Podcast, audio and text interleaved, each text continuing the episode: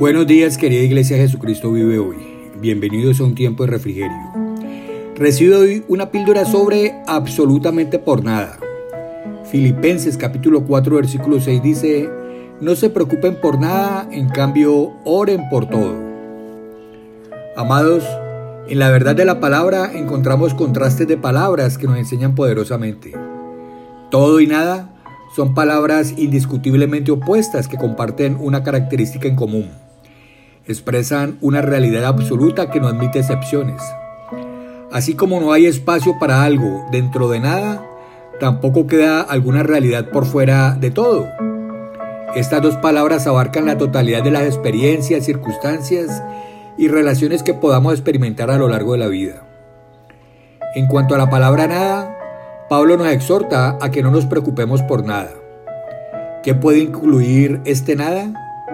La falta de velocidad en la conexión de Internet, el dinero para comprar el pan, el tráfico pesado al ir hacia el trabajo, las nubes que amenazan la reunión al aire libre, la falta de conocimiento para resolver un problema, los problemas con un vecino, un despido inesperado, la pérdida de los documentos personales, el robo del auto, un diagnóstico de cáncer, la amenaza de una separación.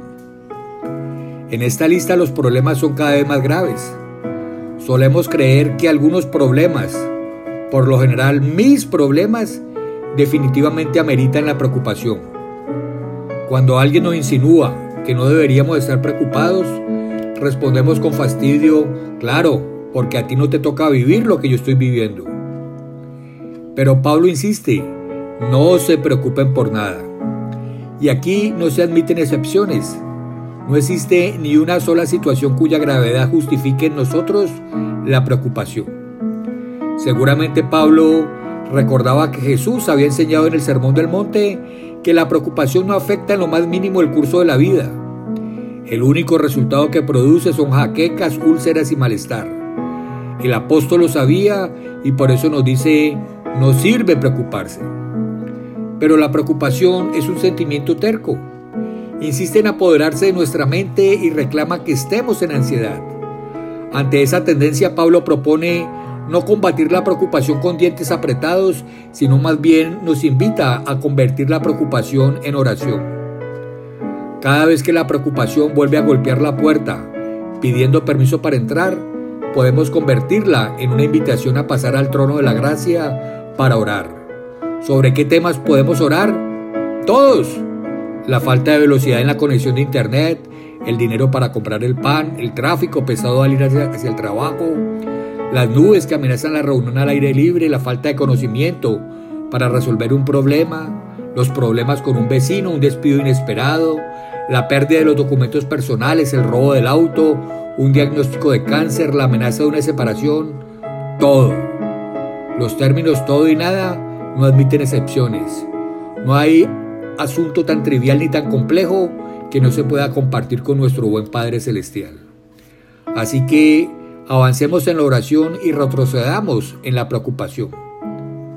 Reflexionemos en esta frase de Hudson Taylor. La rama de la viña no se preocupa, ni trabaja, ni corre de aquí para allá en pos del solo buscando la lluvia. Nada de eso. Descansa en unidad y comunión con la viña y en el tiempo señalado y de la forma indicada se hallará fruto sobre ella. Así que vivamos de esta manera en Cristo Jesús. Mi amado, mi amada, el Señor te bendiga y te guarde. El Señor haga resplandecer su rostro sobre ti y tenga de ti misericordia. El Señor alce sobre ti su rostro y ponga en ti paz. En el bendito nombre de Jesús. Amén. Un abrazo grande y con amor en Cristo Jesús. Yo sigo orando yo sigo creyendo. Cali para Cristo, Colombia para Cristo. Chao, chao.